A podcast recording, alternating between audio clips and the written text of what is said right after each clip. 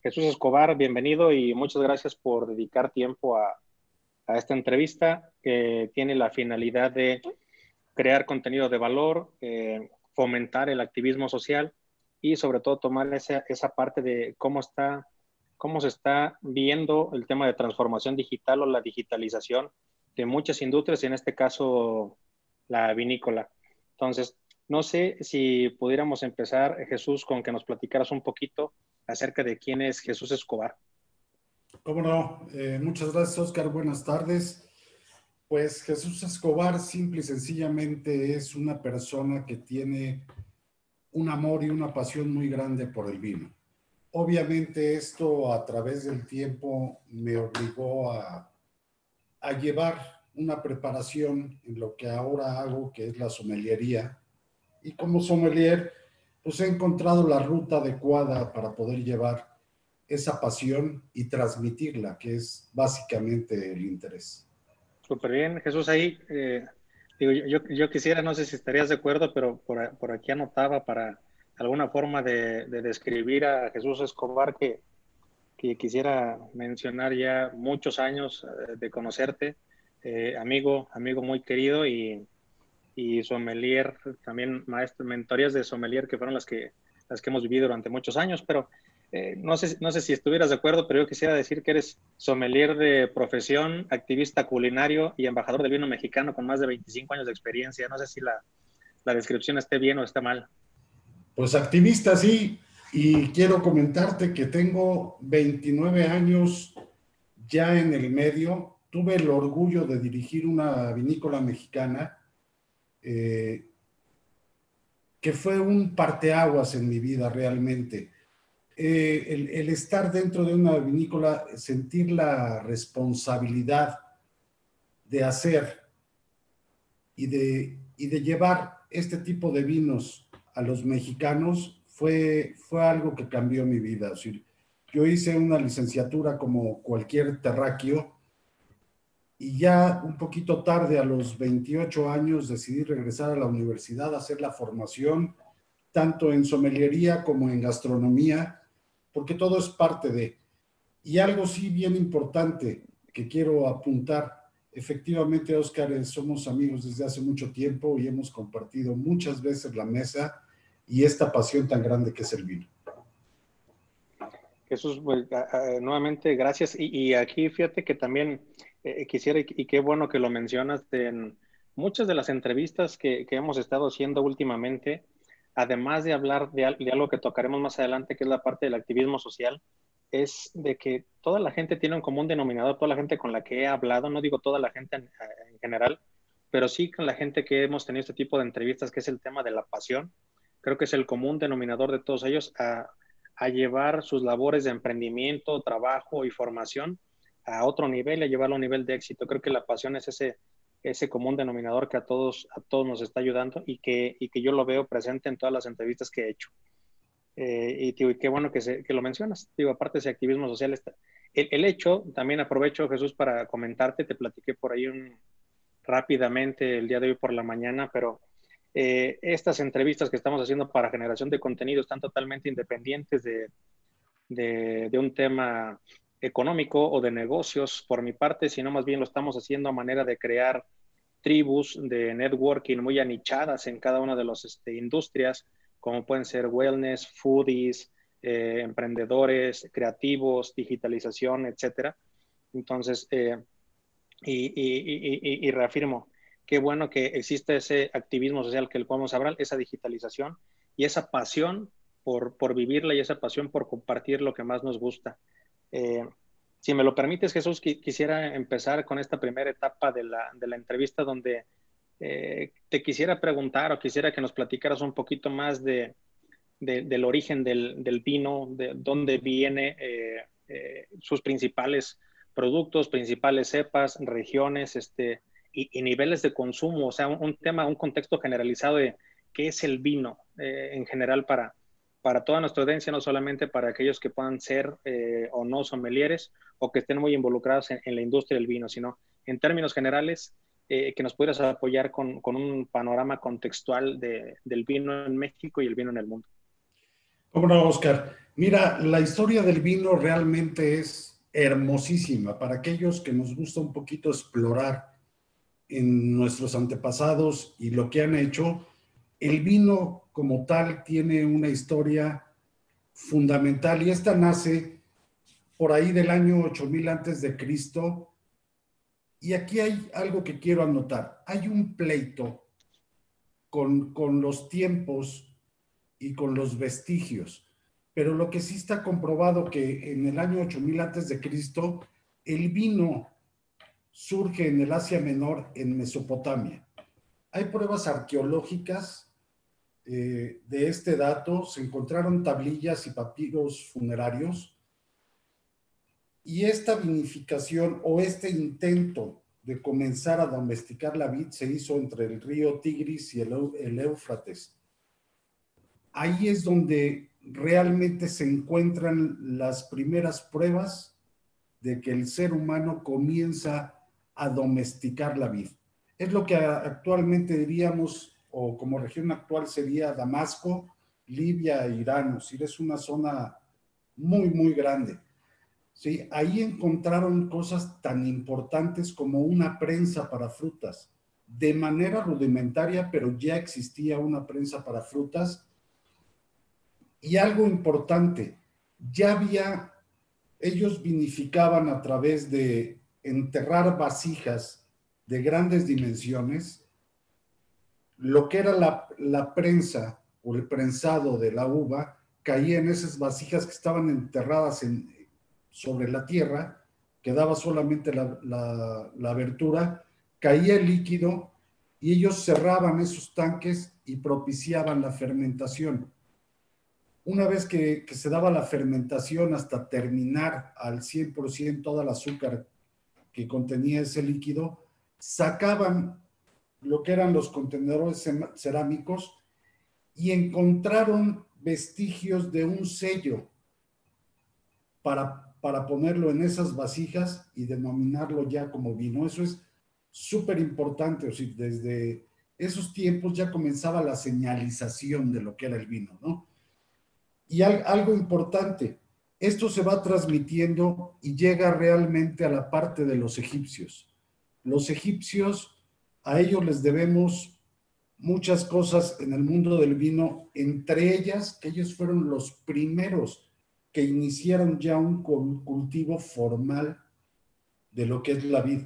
De hecho, hay muchas pinturas y hay, hay muchos escritos al respecto y ellos comenzaron a hacer una formación de parrar colgante de lo que es la vid. La vid como tal es una, es una planta que podemos nosotros entrenar, es una planta trepadora.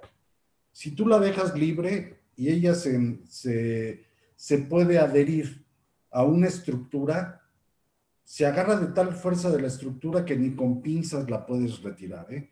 El, eh, lo que es su sistema radicular se agarra con toda la firmeza posible. Ellos comenzaron a hacer ya formaciones con la planta y comenzaron a hacer ya callejones entre, entre unas plantas y otras. Eso es el principio de lo que puede ser este, pues la viticultura realmente, ¿no? Ellos veneraban a un dios Osiris, que era el dios de la agricultura, pero realmente se le denominó como inventor del vino, pero realmente el dios y más bien la diosa de ellos fue Ator, señora del vino. Se le atribuye a esta diosa porque era diosa de la alegría, de la embriaguez, del baile y la música, y además del vino. Entonces, desde ahí comenzamos ya con situaciones a venerar algunos personajes muy ligados al vino. De ahí brincamos rápidamente a los griegos, que a ellos se les debe, y, doy estas anotaciones porque no sabemos ni de dónde viene la botella, de dónde viene la etiqueta, de dónde viene la formación de lo que hoy tenemos como una botella de vino. Entonces, bien interesante, los griegos comienzan a utilizar ya grandes vasijas cerámicas en la parte de vinificación. Y algo importante, ellos comienzan a marcar las vasijas con el año donde recogen la uva y además el tipo de uva. Yo podría decirte que a ellos les debemos el etiquetado de cualquier botella. ¿Por qué? Porque ellos comenzaron ya con ese principio, como se dieron cuenta a través de los años que había varias variedades, vinificaban de una y de otra y la comenzaron a distinguir. Eso es importantísimo. Ahí también había un dios del vino que fue muy famoso, el dios Dionisio, que fue hijo de Zeus, que se dice que fue el padre de los dioses, y hijo también de Semele, que era una simple mortal hija de Tebas.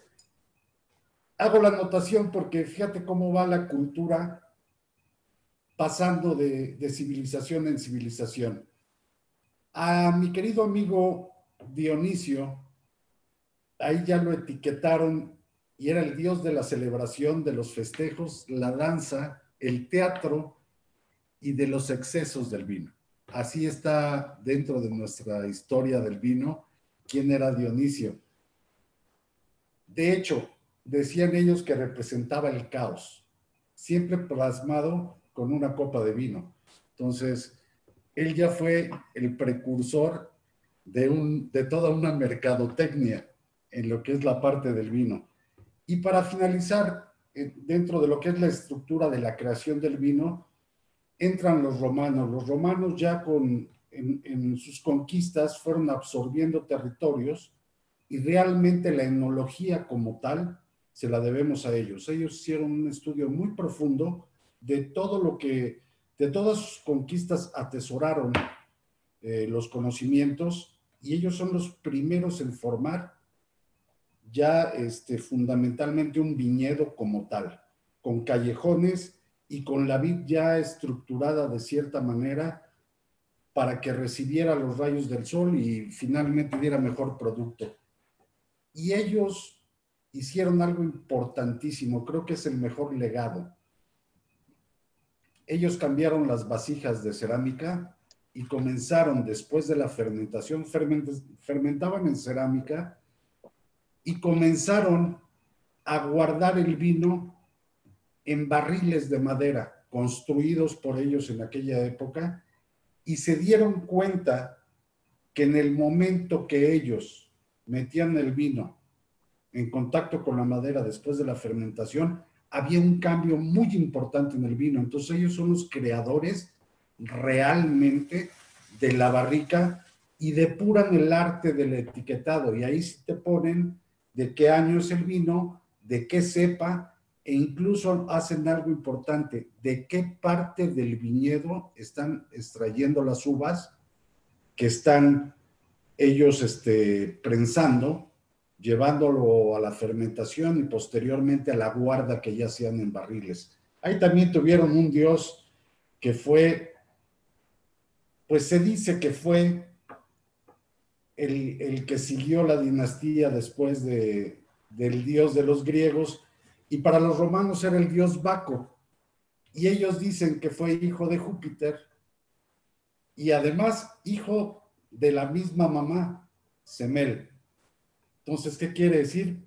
Que este era medio hermano de la civilización griega. O son de las cosas y notas muy interesantes. Y ellos lo describen como el, el irreverente dios del vino, dios de las fiestas y del holgorio, y hay, algo importante, no sé si has escuchado la palabra bacanales. Cuando nosotros decimos, hubo una fiesta en tal lado y fue un verdadero bacanal, ¿qué quiere decir? Que hubo excesos, hubo un derrame total de vino, eh, hubo situaciones ya más complicadas, llenas de excesos, y el dios Baco da origen a la palabra bacanales. ¿Por qué? Viene de Baco, Dios de los excesos. Esa es la parte fundamental, creo, de la historia que pocos conocemos. Y como nota para terminar esta parte, Oscar, una vez que lograron ya ponerle una etiqueta al vino, o sea, poder decir es de tal cepa, de tal año, de tal parte del viñedo, hacer una fermentación ya mucho más correcta y hacer una crianza ya en barrica, aunque eran rudimentarias, de alguna manera aportaban al vino. Ellos comenzaron a comercializar el vino. Y muchos años después en los puertos de lo que ahora conocemos como Portugal, pues ellos agarraban las grandes barricas de vino, las metían en almacenes en los barcos y se los llevaban porque comenzó la comercialización total del vino. Nada más que en, en los viajes el vino se aporreaba mucho. De hecho, salías con un muy buen vino y cuando llegabas al puerto donde hacías la comercialización iba muy maltratado. Entonces a alguien se le ocurrió añadirle alcohol durante la fermentación. Es lo que hoy conocemos como la técnica de encabezado.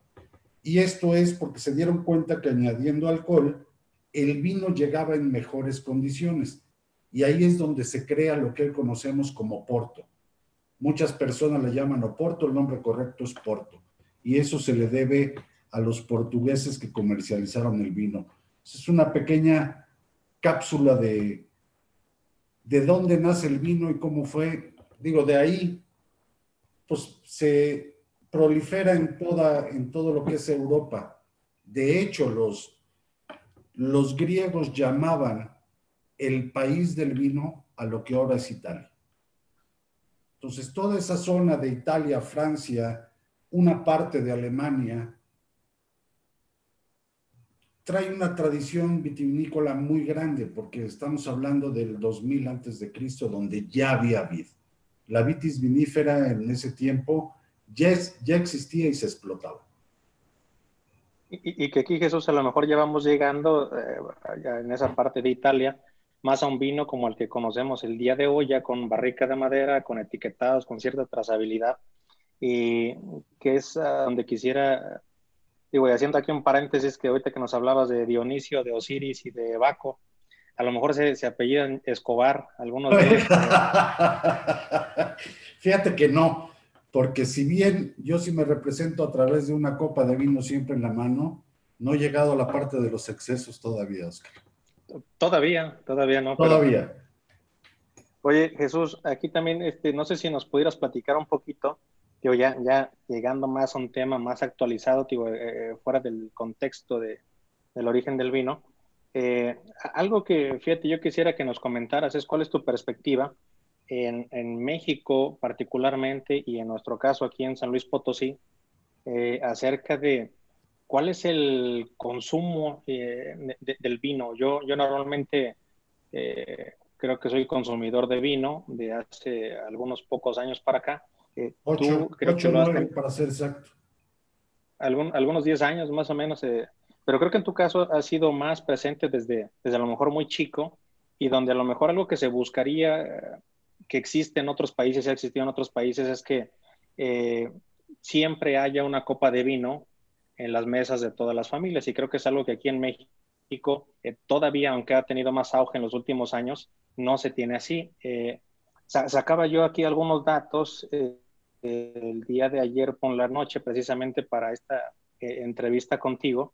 Y veía que, por ejemplo, el consumo per cápita que tenemos en, en México de vino tinto es de 750 mililitros, o sea, el, consumo per cápita por persona por año son 750 mililitros. Quiere decir que en el general se bebe una botella de vino por persona al año. al año. En este consumo. Así es, al año, en el consumo per cápita. Pero si lo comparamos esto con vamos a decir, el Vaticano, el Vaticano, que es el de los más consumidores, ellos tienen un consumo per cápita de 60 litros y Argentina, España, Francia, Italia, entre 20 y 45 litros. O sea, a donde quiero llegar es que aunque México ha avanzado mucho en los últimos años en el consumo, todavía está muy por detrás de estos, de estos países o de estas ciudades. Entonces, pero no sé qué es lo que tú hayas visto, digo esto fuera de datos, eh, vamos, eh, solamente numéricos. ¿Tú has visto en, en San Luis, en México, en Querétaro, en Monterrey. Y quisiera aprovechar también decir, en Chile, en Argentina, en España, en otros lugares en los que has estado, eh, esto, ¿cómo se ve México en esa relación de consumo, de cultura del vino, eh, de somelería? Eh, ¿Cómo estamos nosotros comparados con todos ellos? Fíjate que desafortunadamente, Oscar, yo te puedo decir que estamos en pañales, estamos iniciando el camino. Cuando yo comencé en 1983 y, entré dentro de los 28 años que yo trabajé para don Ernesto Álvarez Morfi Camus, propietario inicial de la marca Chateau Camus, en 1983 nosotros hicimos la injertación del vino. Y te voy a decir el dato exacto. En 1984 el consumo per cápita por habitante en México era de punto 220 mililitros. Inicio eh, a laborar en esta empresa y así inicia el sueño, eh, la realización del vino, ya que yo comencé a tomar vino desde los ocho años. Yo provengo de una familia materna eh, de origen italiano, entonces para nosotros era muy común. No había copas, te daban en un vaso de vino, en un vaso de vidrio te daban el vino y el vino no traía etiqueta, eran garrafones que el abuelo en aquel entonces traía, ¿sí? Entonces, si del 84, te estoy hablando de 220 mililitros per cápita anual, y ya estando en, la empresa vitivinícola, hicimos un trabajo muy grande y un frente común en México, no solamente la empresa a la que pertenecí, sino se hicieron grupos muy importantes para hacer la culturización en México del vino. México tiene un porqué de que se tome poco vino. La primera es que la parte de viticultura en México es muy joven, estamos hablando de no más de 100 años.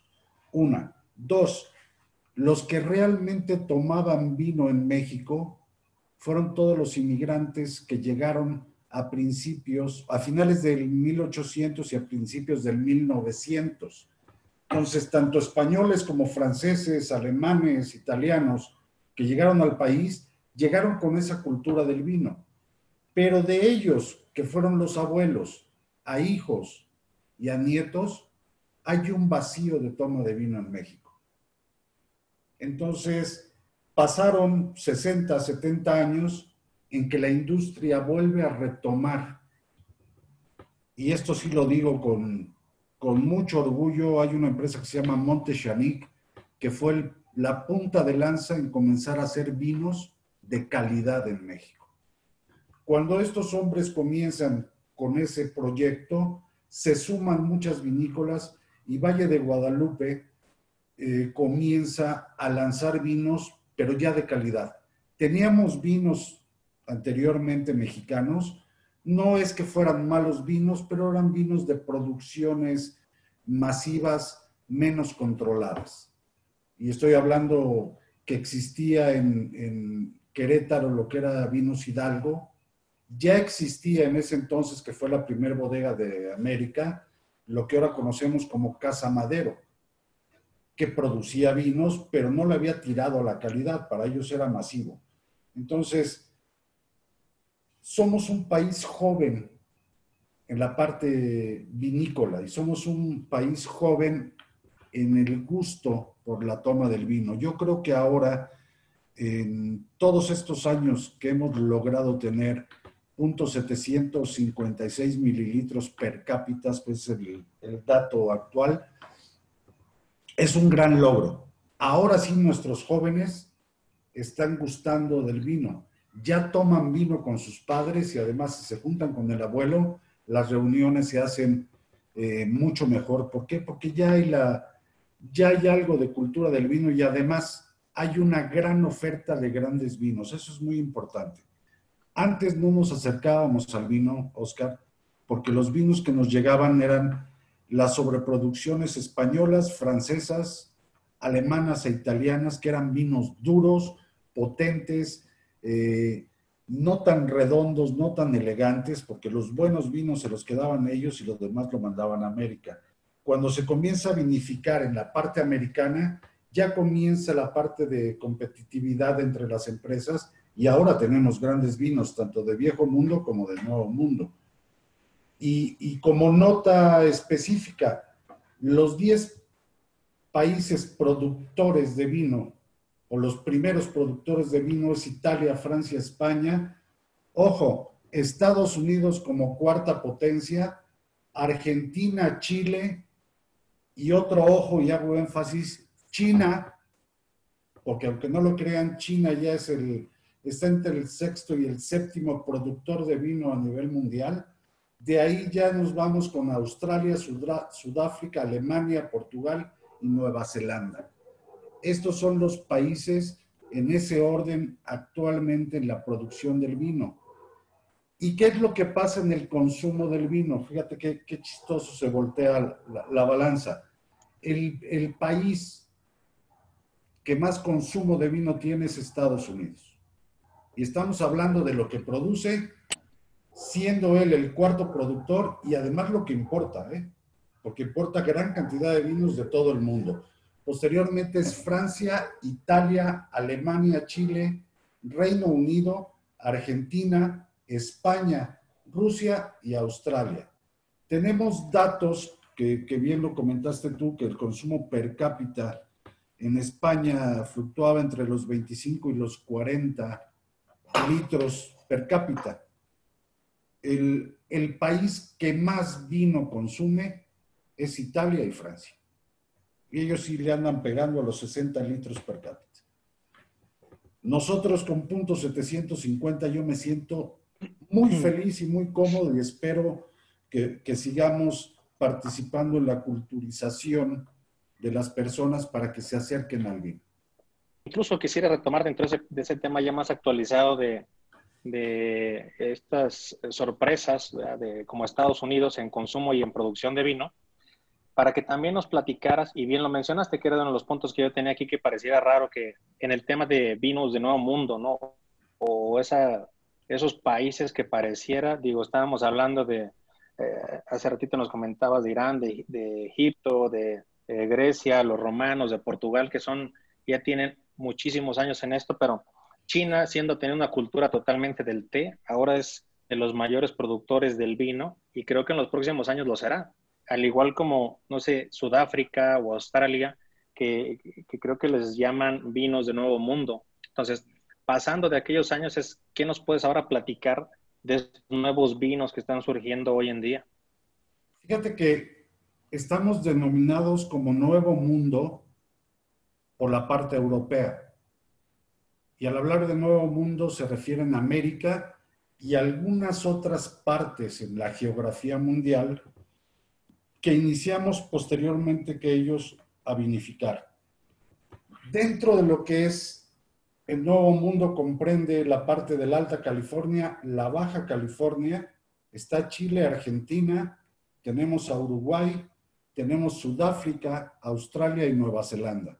Estos ocho países están considerados como Nuevo Mundo y hoy día tenemos dentro de, dentro de esa denominación a Brasil. Brasil ha hecho pues realmente una capitalización de tierra, ha sembrado viñedos, está produciendo grandes vinos y aún no salen al auge mundial, pero está produciendo una cantidad enorme de vino y además de vino de calidad. Yo te puedo decir que a mí me sorprende lo que se ha logrado en Nuevo Mundo, y te estoy hablando de historias de no más de 100 años, porque se ha logrado igualar, equiparar y además rebasar en muchos aspectos la calidad en la producción del vino. ¿Qué quiere decir? Somos jóvenes, pero aprendimos de los viejos. Y realmente la, la cultura del vino, que sí, obviamente, como ya, ya lo vimos, viene, trae un origen y se ha ido extendiendo. Cuando llegó a América, pues se tomó nota y fuimos asesorados además por ellos. Y lo que es el suelo del Nuevo Mundo ha traído cambios muy importantes en las cepas y cambios muy importantes en el vino. Nuevo Mundo está considerado como un vino alcohólico y sí tiene un porqué. Tenemos más insolación que Europa, más concentración de azúcar y nuestros vinos son diferentes. Entonces, Nuevo Mundo, ojo, ¿eh? Ojo porque va durisísimo. Y en específico la parte de China a mí me sorprende. Yo creo que todos tenemos la idea que China eh, se ha dedicado a hacer copias de muchos originales en muchos productos. En el vino no se pueden hacer copias, Oscar. Y realmente ellos se asesoraron perfectamente con grandes personalidades del mundo y han logrado vinos de alta calidad. Y quiero decirte, o sea, por nombrar cosas rápidas, Sudáfrica, vamos, vamos a decir Sudáfrica, eh, elaboró un Chenin Blanc en el 2013 de la reserva de la familia de Klein Sales, que se consideró el mejor vino, no el mejor vino blanco, el mejor vino del mundo en 2015. Eso es un gran logro para un país. Fue calificado por 299 expertos de 49 países diferentes. Es decir, ahí no hubo mano negra.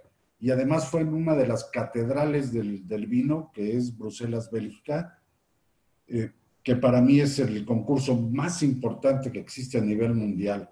Australia tiene grandes marcas, tiene vinos muy premiados. Penfolds es uno de los vinos más tradicionales de ellos, pero tiene, por ejemplo, una marca que se llama Two Hands, que ha conmocionado el mercado de Estados Unidos. ¿Por qué? Porque son vinos diferentes, dirigidos a los jóvenes. Este, hay un vino que es Ledwins de, de la parte de Australia, que también, digo, son, son vinos que hay que anotarlos porque hay que probarlos alguna vez en la vida. Estamos hablando de vinos muy, muy diferentes en esa parte. Tenemos Old Post, que es un vino que yo recomiendo, es un vino de muy buen precio, este, fácil de conseguir en México y además delicioso. El Syrah, para ellos es Shiraz. El Shiraz, aunque es la misma cepa del Syrah o Shiraz, este, a ellos se les da esplendorosamente. Entonces tienen una colección muy grande de vinos. Hay uno en especial que se llama Canon Cop, que también lo recomiendo mucho y lo tenemos en México. Hay que probarlo. Es decir, Australia así como, como otros países, está haciendo grandes producciones. Y vamos a hablar de China, porque esto es una sorpresa. A mí cuando me presentaron el primer vino chino, yo dije, no, no inventes. Y lo digo con todo el respeto para los señores de China, porque dije, no puede ser. Si quisieron alguna vez en su vida hacer tequila y creo que lo lograron. No le pudieron poner tequila, pero ellos tienen el cultivo y hacen grandes extracciones del agave. Pues ahora en la cuestión de viñedos, discúlpame, tienen cosas espectaculares. Hay un vino que se denomina vino amarillo, Shaoxing. No lo pronuncio bien porque no hablo chino, pero es, es la traducción que trae.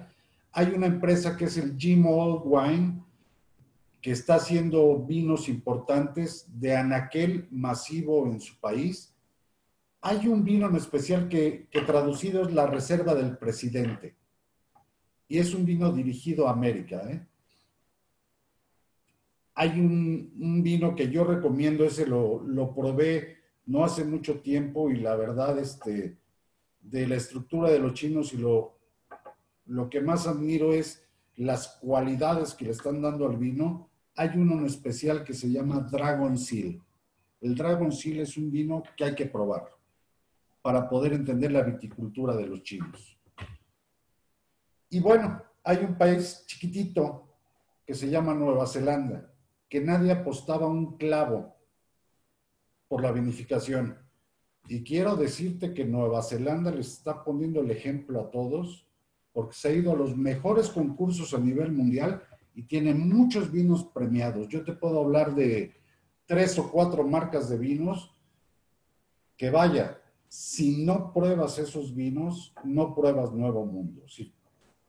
Cada país es, expresivo de distintas maneras. Hay un vino que incluso tiene un nombre muy peculiar, se llama, Villa María. Es de Hawke's Bay. Vale la pena probarlo, se van a llevar una sorpresa porque ahí trae una mezcla de uvas que sí son de origen europeo, pero fueron extraídas de origen americano hacia Nueva Zelanda. Entonces el sarmiento ya no proviene al 100% de, de los países europeos, sino ya se están llevando sarmiento americano y están haciendo mezclas con los sarmientos y obteniendo cosas muy importantes. El vino para mí que más me gusta de Nueva Zelanda es el Sancler y vale la pena probarlo también. No sé si hasta ahí vamos bien. hasta, hasta, ahí vamos muy bien. Digo, ya, ya pasamos, ahora sí ya estamos en temas más actuales y, yo creo que eh, no, es, no estaría por demás, aunque ya está muy platicado, que, que, nos dieras tu punto de vista acerca cómo ya hoy en día y desde hace tres meses casi ya eh, ha afectado este tema del coronavirus, la pandemia, la pandemia a nivel mundial, el, el COVID-19. ¿Cómo ha, ¿Cuál ha sido la afectación, el impacto que tiene en la industria eh, vinícola mexicana y vinícola a nivel mundial. Fíjate que te voy a decir algo que, que yo he observado. Soy, soy un, un amante del vino. Y la forma en cómo nosotros nos manejábamos antes del COVID-19 era muy diferente porque nuestra labor era presencial, nuestra labor era de transmisión de sugerencias en restaurantes, en tiendas, en eventos, en catas privadas, bla, bla, bla, bla. Y todo eso se acaba de un día para otro. Muchos en la parte de renovación comenzamos a visualizar algo que fue fundamental en, esta contingencia. Y lo primero es, se acabó el consumo de vino en restaurantes, bares, eventos, bodas, en reuniones familiares, porque todo eso se cerró. Y comienza a haber un consumo muy alto en el hogar, Oscar. Que eso es un parteaguas total en la parte de, del post-COVID-19. Dentro del COVID-19 y se va a quedar en el post-COVID-19. Entonces, realmente comienza a abrirse un canal muy importante el off-trade, que es el consumo total de los gustosos del vino, pero directamente en su hogar y se rompe un vínculo muy importante que es asociarlo con alimentos. La gente está bebiendo vino en sus casas por dos razones. Un momento hedonista podría ser o un momento de, relax cotidiano y además por el gusto de beber una copa de vino. Los que estamos acostumbrados a asociarlo con el alimento lo seguimos haciendo en el hogar. Entonces, ¿qué es lo que sucede? La mercadotecnia del vino está cambiando radicalmente. Nosotros como sommeliers, Oscar, no digo todos, pero sí muchos, nos pusimos las pilas y lo que yo nunca pensé en mi vida fue dar una cata virtual. Si a mí me lo hubieran platicado hace cinco años, me hubiera reído hasta el cansancio. Y créeme que hoy día, todos los miércoles, como bien sabes, eh, dentro de, de mis actividades está una cata virtual con un grupo de personas.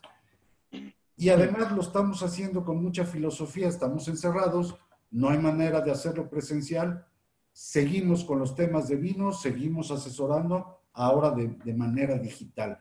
Y eso es, creo que bien importante, es decir, hay que cambiar, hay que renovarse. De hecho, la industria del vino se ha renovado en los últimos tres, cuatro años de una manera que, no lo piensa uno. Fíjate que, precisamente ahorita que tocas ese tema de las cosas que han cambiado ahora con el, con el tema de la pandemia, precisamente hablaba con Alejandro Espinosa y veíamos de esas cosas que han llegado para quedarse. Y en el caso de él hablábamos de las, el delivery, las entregas a domicilio.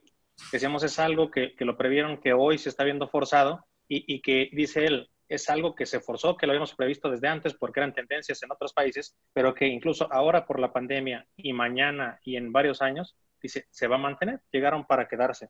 Y creo que en este caso, Jesús, como lo hablas, creo que también ese auge que está viendo ahora, precisamente por el tema de la pandemia, cosas de las cosas buenas que podemos ver, es ese consumo de vino en casa, ¿no? Y el otro, que se abren nuevos nichos que nunca se habían imaginado, como estas catas virtuales o asesorías digitales en temas este, vitivinícolas, ¿no? Definitivamente, mira, lo que, lo que aporta nuestro amigo Espinosa está súper bien detectado yo llegué a ver muchas tiendas de vinos, eh, tiendas virtuales, pero pues eran tiendas que tenían ciertas selecciones y además las selecciones de alguna manera pues estaban más dirigidas a cierto nivel económico donde tú pedías la botella y, te la enviaban. No hablábamos del vino cotidiano del día a día. Hoy he visto tiendas que han tenido una transformación digital. De hecho, tú entras a la, tienda y ahora tienes fichas técnicas, escoges tu vino, te, dan toda la información de temperaturas. Vaya, hicieron una gran estructura y como bien dices, esto es para quedarse.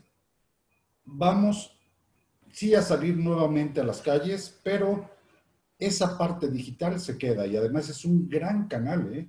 es un gran canal de consumo, considero yo, y toda la parte de asesoría, de consultoría y el gusto de las catas virtuales se está dando algo, algo que se me hace curioso, diría yo, dentro de las catas que yo estoy dando, Oscar, que muchos compañeros dan, pero específicamente en, las que yo estoy dando, tengo gentes de Cancún, de Chihuahua, tengo gentes de, Centroamérica, tengo gentes de aquí del país, de muchas ciudades.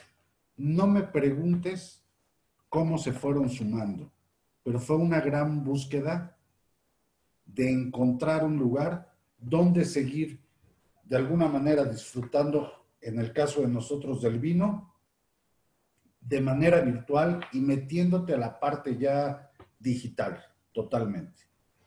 De hecho, hay empresas que están atacando y están proponiendo cosas en el mercado que ahorita me voy a permitir platicártelas que parecen, parecen de película de, digamos, de las que veíamos antes o que siguen estando, que nos hablan de 30 años adelante, ¿no? Y, y, fíjate que aquí estaba haciendo algunas anotaciones, Jesús, porque creo que este es un tema también bien importante, donde puede a hablar de, eh, ahorita que dices que gente de, no solamente de México, sino de otros países, se unen a estas catas que tienes tú ahora de manera virtual, pues podríamos llamarlo una globalización del vino, donde yo creo que dices, ¿cómo? no sabes cómo se han juntado, pero ahí están pues yo creo que la primera es que, como todo apasionado quieres compartir esa pasión con más gente, ¿no? Entonces ahí hay, hay ese acercamiento. Otra, el tema bien importante que lo tocaremos más adelante, que es el tema de la digitalización como tal, también de esta industria, la digitalización de todo.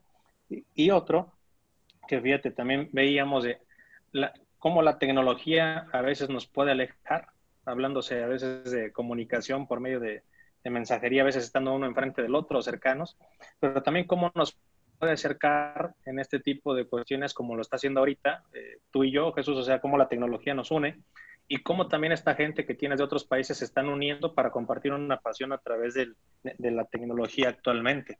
Creo que es, creo que es un tema bien, bien, bien importante.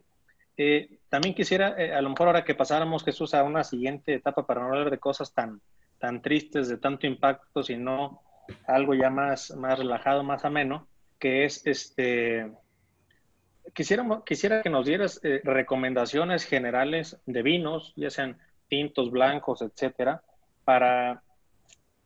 Yo normalmente lo, lo, categorizo de la siguiente manera y por aquí lo anoté para, para ser bien claros. Que nos pudieras regalar tres recomendaciones. Una, para un, un, joven en etapa de conquista, otra recomendación para un galán otoñal y otra recomendación para todos aquellos que les llaman el Grey Tsunami, ¿no? Toda aquella, gente ya con, con canas en la cabeza, es, eh, porque cada uno está en diferente zona, cada uno tiene un poder adquisitivo diferente y cada uno tiene un gusto distinto. Entonces, tres vinos que nos pudieras regalar para cada una de estas generaciones.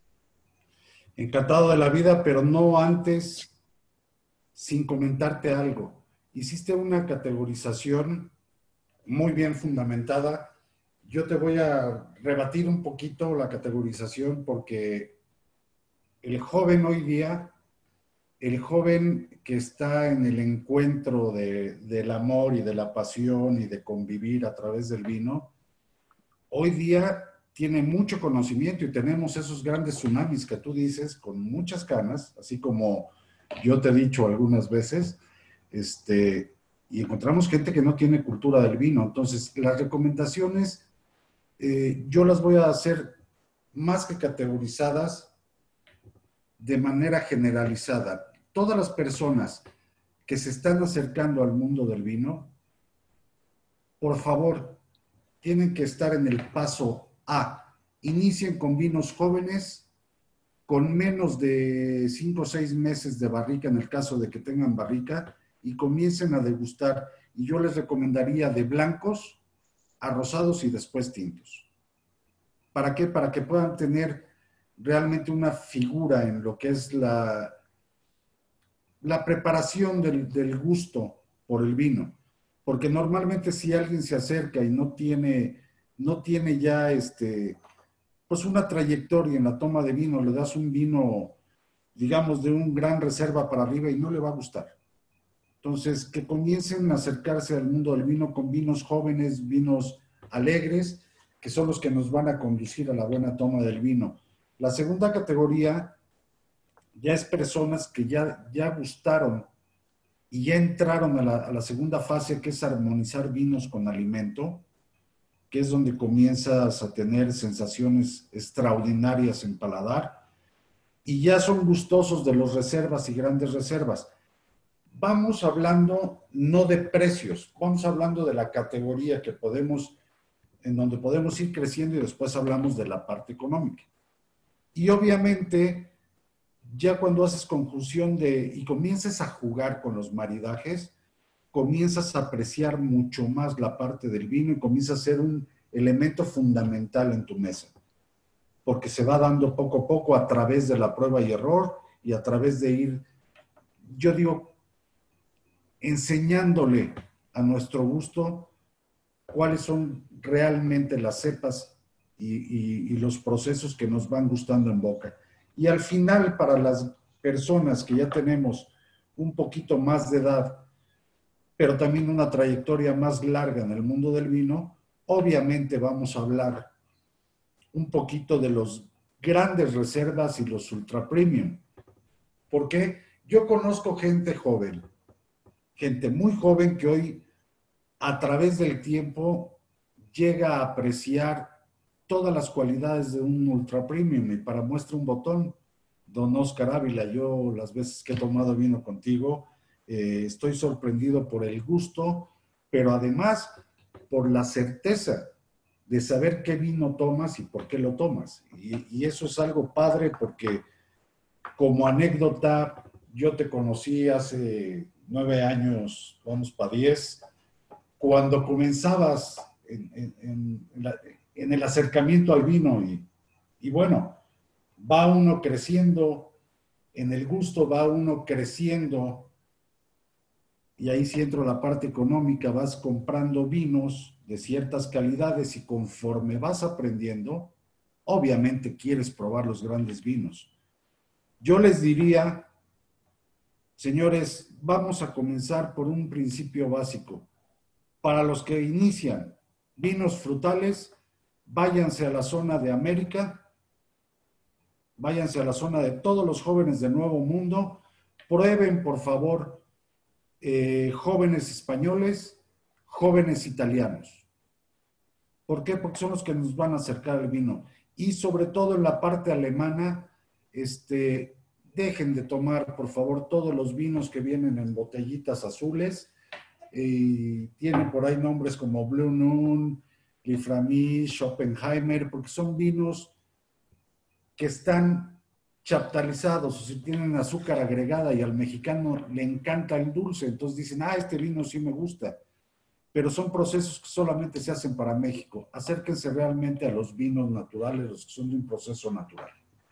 Si quieres que hablemos de marcas, hablamos de algunas marcas, pero este, obviamente voy a defender con todo amor y pasión a mi vino mexicano, pero también puedo recomendar que sería más, yo creo que sería más certero si recomendamos cepas. Y, y ahí apenas iba para allá, Jesús. A lo mejor dentro de esta misma descripción, estas mismas recomendaciones que nos estás haciendo de regionalizadas, de, manera muy clara que nos pudieras decir, mira, para que alguien pueda ir después de que vean este video, después de que escuchen este, este, esta plática, salir a comprar alguno de esos vinos dependiendo de lo que nos hayas explicado. Es decir, tres botellas en esas categorías que nos dijiste, desde jóvenes, reservas y ultra premium, que pudiera alguien llegar aquí en San Luis, en México, a ir a comprarlo, no en un Oxxo, pero sí en una tienda vamos, especializada en vinos, algo fácil de encontrar, ¿no? En estas tres categorías. Fácil de encontrar, vinos jóvenes. Hay una marca en especial que, está haciendo vinos solamente para México y Brasil. Es una marca chilena.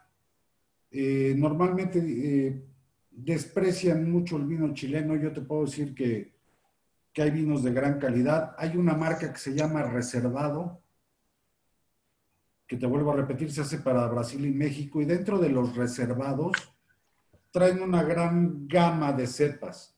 Ahí pueden comenzar a probar las diferencias muy grandes que hay entre el Merlot, el Cabernet Sauvignon, el Malbec, el Syrah. ¿Por qué? Porque tiene todas las cepas por separado. Y ojo, acaba de lanzar un vino que se llama Sweet Red. Y ese te lo quiero comentar, me muero de ganas de comentártelo. Normalmente los que nos acercamos al vino eh, o estamos en el inicio del vino, siempre batallamos con las temperaturas. Y siempre preguntamos, ¿cuál es la temperatura adecuada para tomarme un vino tinto? Pero te dicen, ¿de qué sepa? Ah, pues no sé. Este vino en particular ya trae tecnología en la etiqueta. Y lo que te dicen es, mete tu botella de vino al refrigerador, deja que pase una hora, hora y media,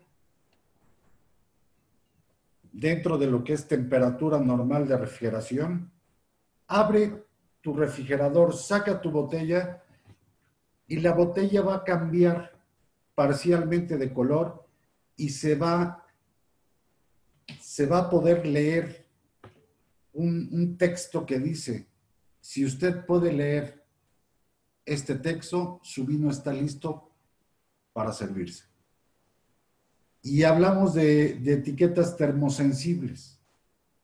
Entonces, de esa manera los jóvenes millennials les están de alguna manera facilitando la vida. No se metan tanto a, la parte de leer. Y yo creo que, que, los chavos hoy día, mira, tú me puedes hacer una pregunta y a lo mejor yo traigo pues un cúmulo de conocimientos a través de los años. Los jóvenes no se voltean, se meten a una app y te dicen el A y la Z de los vinos. ¿Por qué? Porque lo leen de inmediato y lo bajan de la red. Y eso está fabuloso, porque son momentos en que ellos tienen forma de leer y de aprender un poco.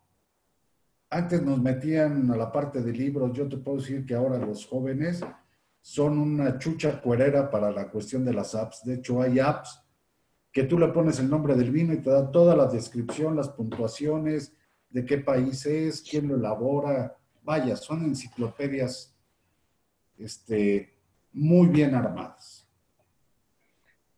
Pero, fíjate que pensando ahí, te, me adelantaste un poquito, Jesús, con todo este tema digital o de transformación digital.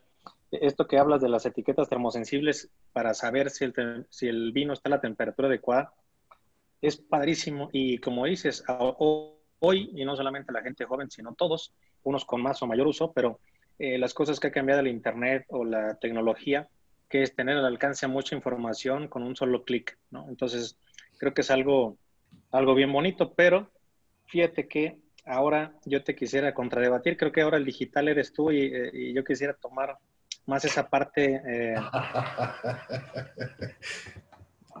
tomar más esa parte, parte humana, Jesús, fíjate que eh, antes de pasar a, cuestiones así de, puntos muy en específico acerca de la transformación digital del vino, eh, primero quisiera, quisiera invitarte, como te hablaba mucho, esta, esta comunidad, esta tribu o esta, esta, esta tribu de tribus que estamos juntando a fin de anichar a cada uno de ustedes, de conectarlos, de que compartan ese conocimiento, de que compartan recomendaciones de emprendimiento, de cuestiones de industrias este, muy en especial como, como esta vinícola eh, y, y, para todos los niveles, ¿no? Es una parte bien importante es ese activismo social que estamos eh, realizando, que estamos promoviendo nosotros, ya sea brindando tiempo, brindando conocimientos, haciendo este enlace para, para que entre todos y entre más gente se sume, más mejores resultados podemos tener. Entonces, antes de, empezar con esa parte humana del vino, que es eh, que es a lo que quiero llegar. Quisiera invitarte, Jesús, también, digo, en esta misma tribu, a, si, si tú nos pudieras ayudar siendo, vamos, como, como te comentaba inicialmente, ese activismo culinario que tienes, pero sobre todo la parte de hablar de, de, un, de Jesús Escobar como un embajador del vino mexicano, un embajador del vino potosino, un embajador del vino eh, eh, latinoamericano o a nivel mundial, que, que, nos pudieras eh, ayudar a promover ese, ese vino mexicano, ese vino en todos los lugares, de manera digital, de manera presencial, este, etcétera. Y hace rato lo comentabas, a, hacer un frente común a favor del vino mexicano. Entonces, de, invitarte a sumarte eh, a esta parte del activismo social, en esta parte de ese tribu anichado, a, a, generar enlaces, a generar conexiones, a compartir conocimiento, precisamente como promotor embajador del vino, ayudando a formar ese frente, frente común a favor de, de, del vino, para que más gente se sume al consumo, a, a, ser feliz al lado de una botella de vino, de una buena comida, y sobre todo que ese mismo promover ese vino nos ayude a reactivar nuevamente todos estos restaurantes, todos los hoteles, todas estas vinícolas en México que hoy se han visto afectadas enormemente por el tema del, coronavirus. Sí, Oscar, es, es, importante. Mira, yo te quisiera decir algo que, que sí quiero puntualizar. ¿Qué nos está faltando en la cuestión restaurantera? No solamente en San Luis, ¿eh? Te hablo generalizado de todo el Bajío y es una falta total de servicio. Nos falta un poquito de cultura en la parte del vino y eso me permite a mí tocar más, más lugares y hacer la labor que estamos nosotros este, transmitiendo a través de, de, lo que son capacitaciones, sobre todo de consultoría a, a los distintos lugares, tanto hoteles como restaurantes. Tenemos que trabajar mucho en el servicio porque tenemos grandes productos en todo nuestro país, pero hoy día ha detonado la parte del centro del país. Te puedo decir que San Luis Potosí hoy, hoy está haciendo mucho ruido con la vinificación que se tiene dentro del estado. Eh, Cava Quintanilla está haciendo grandes vinos, decir, vinos diferentes, vinos con las cualidades de San Luis Potosí. No sé si recuerdes que hace, yo te llegué a platicar, hace 12 años yo dije aquí en San Luis Potosí, en una cata eh, a la cual me invitaron Alejandro Espinosa y, y una persona de, ligada al tema del vino de aquí de San Luis Potosí, yo les dije que San Luis iba a ser la meca del vino en 10, 12 años. Me adelanté un poquito pero se están haciendo cosas extraordinarias. Hay vinos. Aquí acabo de encontrar algo que es una noticia para los amantes del vino. Acaban de recuperar una cepa que estaba extinta y que solo servía para hacer destilados. Se llama Rosa del Perú.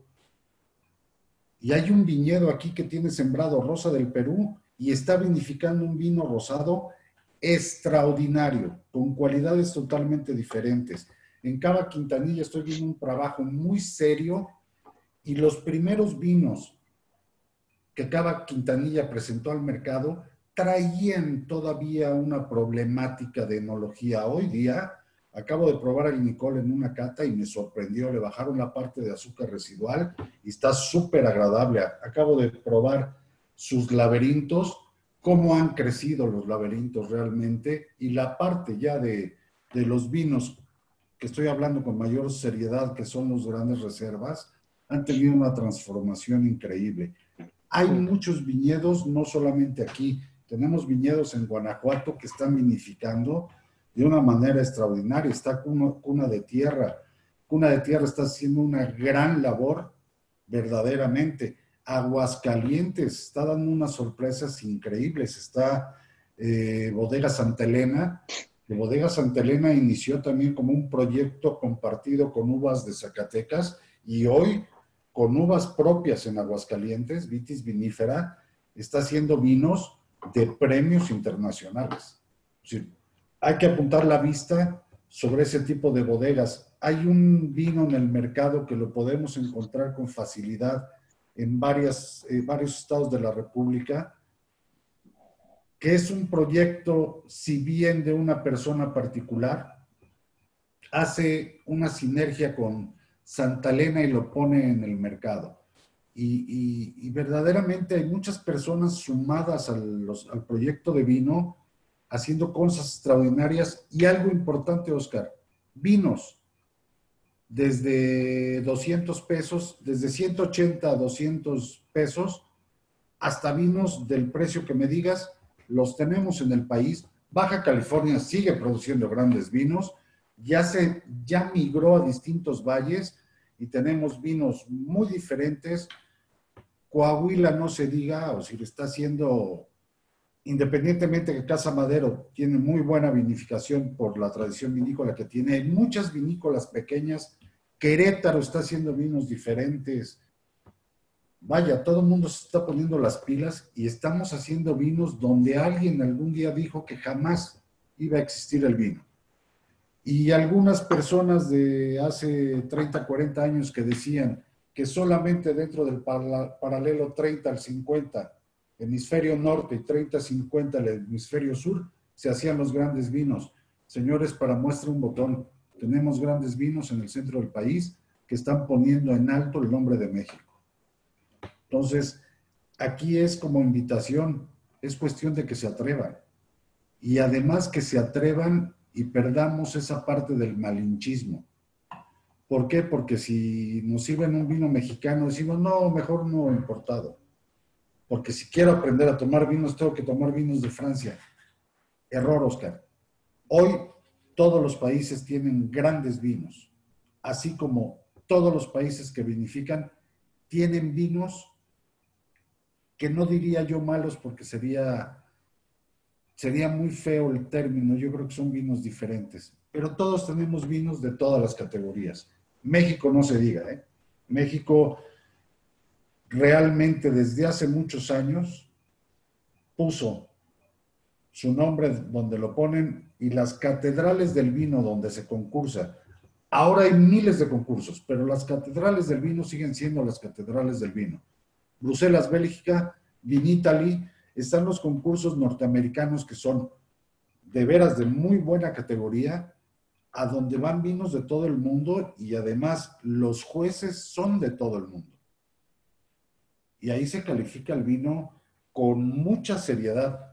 Hay entidades que también los califican como la Fundación Robert Parker, tenemos Decanter, tenemos muchas organizaciones que califican vinos. Es cuestión de acercarnos un poquito a, los distintos artículos que hay de vino y podemos encontrar desde 100 pesos grandes calidades como encontrar vinos de 3 mil pesos de poca calidad. Entonces, esa parte que tú comentabas, que es la parte humana, es lo que hacemos nosotros.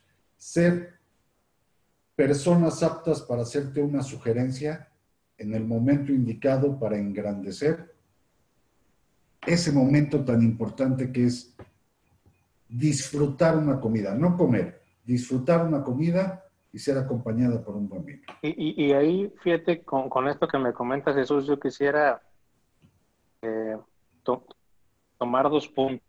El, primero, sí, como lo comentas, yo creo que en México y, hablando aquí en el caso de San Luis Potosí, hay dos o tres vinícolas que están trabajando mucho, pero sí resaltar, como bien lo mencionas, en el caso de Cava Quintanilla, del señor Carlos Quintanilla, los laberintos y este Nicole, de hecho, un, creo que un trabajo extraordinario en temas de pasión sobre todo, que es relacionado con mucho trabajo y mucha pasión en este proyecto y también hablar nuevamente del tema de evolución de lo que está haciendo él dentro de su industria y todo, todo el tema de digitalización del vino ahora con los, con los nuevos procesos y sistemas que tiene él ahí en su, en su, en su casa. Y, y otra muy importante también, Jesús, que fíjate que yo creo que al, al final de a lo mejor de estas entrevistas virtuales estaremos haciendo un resumen de las cosas más importantes entre toda la gente que entrevistamos pero fíjate que yo he visto como comunes denominadores hablar a toda la gente de pasión y de servicio. Creo que estas dos cosas son, son temas, el hablar de que hagamos algo que nos apasiona y lo hagamos con un vicio eh, extraordinario y que se disfrute ese servicio, es dos comunes denominadores que no han faltado en todas las personas que hemos este, entrevistado en este tiempo. Fíjate que yo creo que cuando tú tienes una pasión y realmente quieres ir en esa trayectoria, lo primero que tienes que observar es eso, la falta de servicio o ser facilitadores para que esa parte se dé. Las pasiones se demuestran, creo yo, en la transmisión de conocimientos adquiridos a través del tiempo. En mi caso personal así es. Eh, hay dos tendencias en la parte de la someliería, los grandes somelieres que son enciclopedias que dirigen catas utilizando términos rimbombantes y poco entendibles para la gente que se está acercando al vino y lo único que hacen es, pues yo creo que malinformar a todos aquellos gustosos que, quieren seguir por el camino del vino. Ya, ya vemos personas que al final del camino, Oscar, lo que nos importa es poder compartir un poquito, sí, esa parte de pasión, pero yo diría que poder compartir el estilo de vida.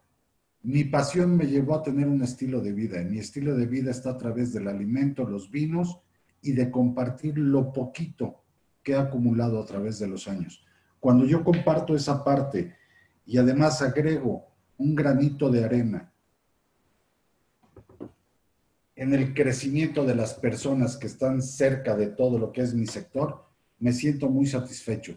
Y con, y sí lo digo con, con todo respeto, con la edad que tengo, ojo, yo no dejo de estudiar todos los días y estoy al día en la cuestión que me atañe, que son los vinos. Y por ahí te tengo una sorpresita de otras etiquetas que ya te las platicaré al ratito. Este, estamos muy atentos de todo lo nuevo que está saliendo. Y sí, ahora con esta crisis que sufrimos, yo en lo personal tuve que reinventar el camino eh, por consejo de las gentes que están cerca de mí, este, escuchar a los amigos, escuchar a las personas que cohabitan y comparten tu vida, este,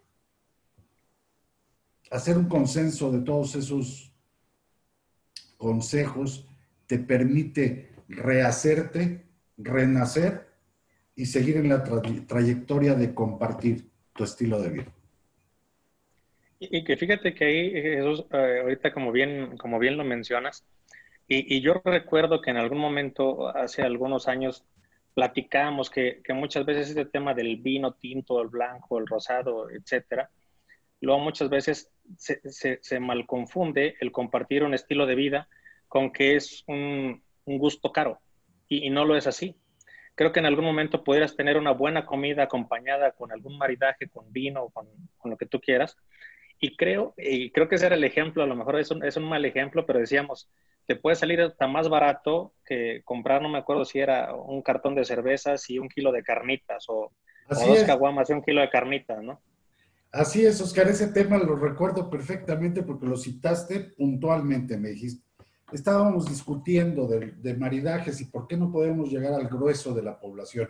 Eso es cultural, porque sí en precio una botella de vino de las que podemos, eh, con las que podemos iniciar, que son de un costo muy, muy adecuado, y unos quesitos y otra cosa, podemos hacer un maridaje espectacular con menos precio que medio kilo de carnitas, este, dos kilitos de tortillas y tres caguamas, ¿no?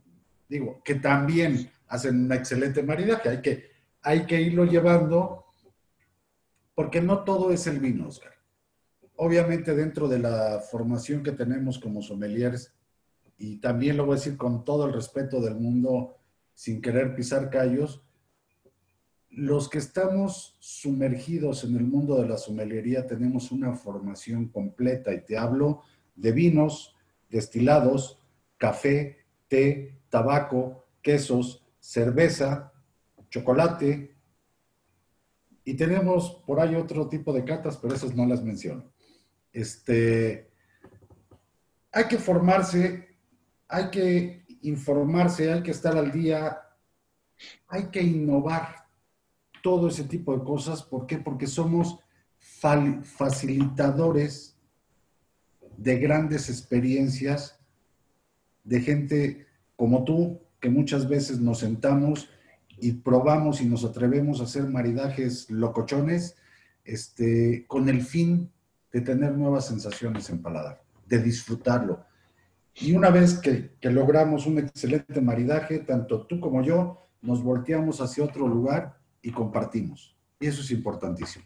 Y, que también, fíjate que siguiendo con este tema, y, como lo mencionabas, creo que algo que nos ayuda y nos ayuda a todos, eh, no solamente por el tema de años o de experiencia o especialidades, es ese aprendizaje infinito que no termina y es estar evolucionando y aprendiendo siempre.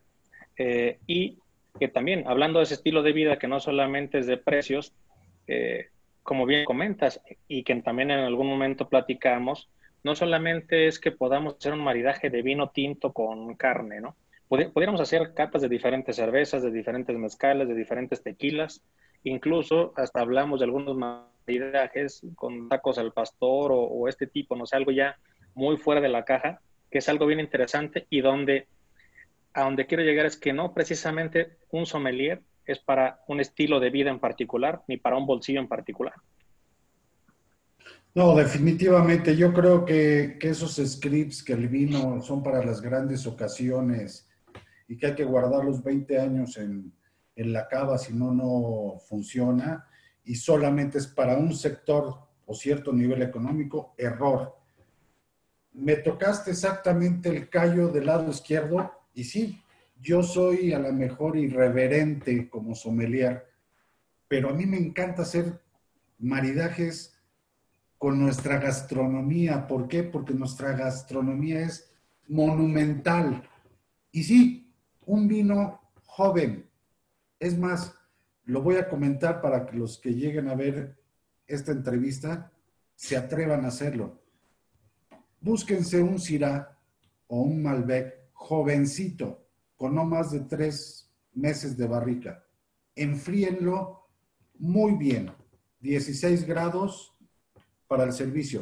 Váyanse a la taquería de su preferencia, pídanse tres tacos al pastor, con cebollita, con piñita, con su cilantro, su salsa, no se les olvide el limón, muerdan su taco, primera aproximación, paladéenlo. Segunda aproximación, hacemos tres masticaciones y ponemos un poquito de vino. Y señores, quiero decirles que nunca van a disfrutar un taco al pastor de esa manera como es acompañado de un vino joven. y, que Jesús, digo, y, que si lo vemos así, ¿con, qué ¿con cuánto dinero te gusta que se haya hecho ese maridaje? ¿Con 100 pesos, 150 pesos? Mira, te puedes comprar un vino y te lo voy a decir abiertamente, hay vinos que yo me he encontrado en las tiendas, en los supermercados, hay vinos australianos, sudafricanos, de hecho, españoles ya entraron a ese mercado, italianos han estado toda la vida en ese mercado, y ya ahora tenemos vinos mexicanos. Todo el mundo le hace el feo a la taparrosca. ¿Sí? Te dicen, un vino si no tiene corcho, no es vino, no, señores, no se equivoquen. Son vinos de toma rápida jóvenes o vinos de tanque que no tienen barrica. ¿Y para qué les ponemos un corcho? Que les ponga la taparrosca porque simple y sencillamente esos vinos se van a tomar en un lapso no mayor de 8 o 10 meses de su producción. Esos vinos fluctúan entre los 85 y 125 pesos. Si nos, juntamos, si nos juntamos cuatro amigos y compramos una botella de ese vino y como son los jóvenes que sí le entran duro, es que, que, se coman ocho taquitos con la parte proporcional que les toca de su botella en su maridaje y va a ser un maridaje de 90 pesos, no más. Claro, claro.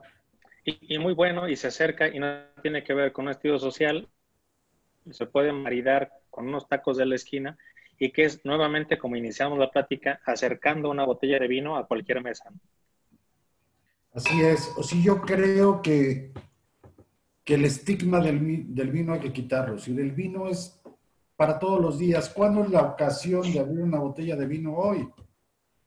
Hoy, porque después de esto que nos pasó, no podemos planear para mañana. ¿eh? Y no digan, esta botella la voy a abrir dentro de cinco años, porque cambia la mentalidad y, la, y ya nos dimos cuenta que los cambios son tan rápidos como de una semana. Entonces, como siempre he dicho, el vino es para disfrutarse, sobre todo para compartirse con los amigos, con la familia. Entonces, el momento de abrir una botella de vino es hoy.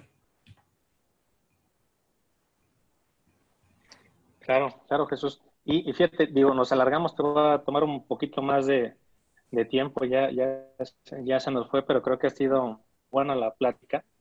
para hablar muy brevemente de este tema, sí, que, ya lo tocamos eh, brevemente, que es el tema de la digitalización de la industria vinícola y, que nos pudieras comentar. Fíjate que yo eh, en lo que pude revisar también así brevemente, veía que ahora existen sistemas para, para optimizar la eficiencia de los viñedos, o, sea, sacar más producto de, menos espacio y también ahora sistemas eh, basados en inteligencia artificial para mejorar la comunicación y la vinificación como tal del producto, ¿no? Entonces, es, ¿cómo está entrando esa parte digital, inteligencia artificial y sistemas en, el mundo de vino a fin de optimizarlo, mejorarlo, no solamente en el tema de marketing de la venta, como hablábamos de las etiquetas termosensibles? Eh, y otro punto, y a lo mejor por, ahí con ese podemos cerrar, es eh, dos cosas a lo mejor muy, muy virales o muy triviales, ¿no? Eh, donde podemos ver ya en algunos bares, sobre todo en Estados Unidos, que tú puedes preparar tu vino o tu bebida pidiéndosela a un robot, ¿no? Entonces, eh, con esto quisiera que, nos, que cerráramos con eso, donde nos hablaras de cómo, cómo te imaginas tú al, sommelier del futuro y también un tema bien importante que, que, no sé cuál sea tu perspectiva, que es cómo el marketing eh, afecta mucho luego a veces la calidad de un producto. Y veía por ahí, eh, hay tequilas como el Casadagones, que es el favorito de Oprah, o un tequila que está haciendo Dwayne Johnson, el, el, luchador este, la roca de la WWE, o, un tequila, un tequila que manufactura Michael Jordan, que por aquí el nombre era... Eh, no recuerdo cuál era el, tequila este premium de Michael Jordan que cuesta 1.600 dólares la botella, ¿no? Que eh, la calidad, no sabemos qué calidad sea, pero que el marketing y la persona le, le resalta mucho, ¿no? El marketing si bien es una herramienta para que tú puedas mover y vender hasta una piedra, o sea, si tienes un buen marketing, tú realmente una piedra la vendes. Ojo, hay un vino mexicano que se llama El Único y pertenece a la Casa de Santo Tomás. Yo creo que como vino mexicano es uno de los vinos que a mí en lo personal me encantan. Y fíjate cómo, cómo el marketing hace maravillas. Por ahí un gran cantante que, se dice que es mexicano, se, se han peleado la nacionalidad y todas las señoras y amigas de nosotros están enamoradas del sol, sacó el único, pero el único de Luis Miguel. Y quiero decirte que la primera añada se agotó en menos de dos meses. Pues era el vino del sol, entonces todo el mundo compró el vino del sol. El sueño fueron tres añadas. Entonces, el marketing sí tiene una base, un principio, puede apoyar una marca y puede hacer grandes cosas, pero yo creo que las calidades y la constancia, vuelvo a caer en la pasión, la pasión de hacer los productos, este, tienen un porqué. Hoy estamos en un mundo digitalizado, tenemos mucha tecnología hoy día en los viñedos, gracias a Dios, y no en los viñedos, en las bodegas. Y sí estamos usando tecnologías diferentes, tanques diferentes que tienen un porqué, los tanques troncocónicos. Ahora regresamos a nuestro origen, a las maderas en el momento de fermentar, pero con tecnología. Entonces, toda esa parte la tenemos que aquilatar y, y tenemos que usarla porque son, son cosas que nos van a dar mejores productos. Volviendo a la base inicial del vino, ayudados por la tecnología. El sommelier, me hiciste una pregunta muy, Muy difícil, dirían muchos, para mí muy fácil. ¿Cómo veo a un sommelier en 10 años? Yo me veo tras una máquina en la cual seguiré siendo un facilitador de grandes experiencias y asesorando a una persona que perfectamente vaya y haga su propio vino. La máquina le podrá explicar y le podrá dar muchas lecturas. A la gente no, no le da tiempo de leer tanto. Es más fácil que un facilitador te diga si, ¿cuál es tu gusto? Es que a mí me gusta semiseco, pero el color debe ser rojo rubí porque yo lo quiero que tenga un final, muy largo, bla, bla, bla. Y ese ensamble lo vamos a seguir haciendo los sommeliers. Porque no lo hacemos como trabajo. Lo hacemos por el amor de que ustedes sigan disfrutando lo que hay dentro de cada botella. Entonces, yo creo que Jesús Escobar en 10 años seguirá siendo un facilitador de momentos grandes a través de la mesa y el vino. Y, que es algo que se agradece, Jesús, y es esa parte humana que, aportan todos los sommeliers entre tanta digitalización, ¿no? Y la parte digital, mis respetos, ¿eh? yo he aprendido, si bien estaba muy cerca de, la parte digital, porque haces tu día a día trabajando y te vas, vas aprendiendo todo lo nuevo que sale, eh, es, es increíble lo que yo estoy viendo día de hoy y te tenía un chisme que te lo tengo que decir porque si no, no voy a poder dormir. Te hablé de las etiquetas termosensibles. Eso ya es cosa anterior al COVID. Esas ya existían. Acaba de salir en Galicia y lo acaban de poner ya en punto de arranque una etiqueta inteligente que trae sensores y no usa baterías, ¿eh? es, es, una impresión con sensores. Y la etiqueta te va a permitir decirte cómo está el vino, en qué condiciones está el vino antes de que lo descorches, a través de una app. Y eso... Súper bien, ¿no? No, súper bien. Eso los sommeliers que fueron mis maestros dirían, eso es cosa del diablo, no, no es cosa del diablo, es cosa de la tecnología. Y esta etiqueta lo que hace, te hace un diagrama de temperaturas y de movimientos. Si el vino tuvo movimientos que afecten como tal al vino, te lo va a indicar. Y si se levantaron temperaturas en las cuales cambien las cualidades, te lo va a decir antes de que lo descorches. Entonces tú puedes ir a una tienda, leer la etiqueta y decir, este sí está bueno, me lo llevo porque ya son, son cosas de la tecnología que a lo mejor un sommelier a través de, la, de los pasos normales de cata te podría explicar, pero vaya, esto, esto nos está rebasando. ¿eh? Yo creo que va a haber cosas muy, muy padres. En breve a través de todo esto que, nosotros hacemos, Oscar. Y hay que aprenderlas. Y, pues Jesús, yo creo que aquí nos pudiéramos seguir toda la noche y, no acabaríamos. Eh, pero eh, te agradezco el tiempo, te agradezco el, espacio, te agradezco que estés en ese activismo constante por, por promover el vino mexicano, por promover eh, el que se consuma vino en todas las mesas, en restaurantes, en catas, en hoteles, en, todos los lugares a los, que, a los que vas, no solamente en San Luis, sino solamente en México, eh, sino en otras partes del, mundo. Agradecerte ese activismo que, eh, en pro del, vino mexicano y de cualquier cosa que sea mexicano.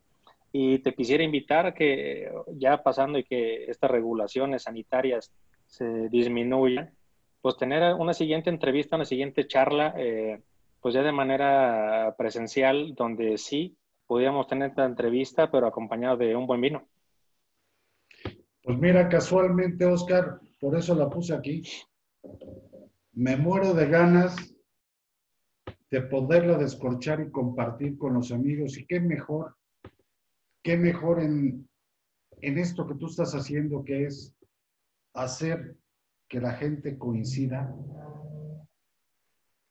que la gente escuche diferentes voces en diferentes temas, porque esto es algo que se agradece. Este activismo que tú dices, este, muchas personas lo compartimos.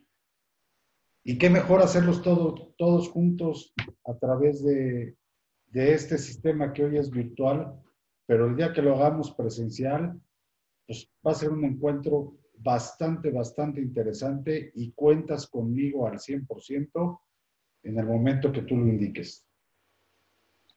Muchísimas gracias, Jesús. Eh, aparte de activista culinario y embajador del vino amigo, y espero que nos podamos ver muy pronto.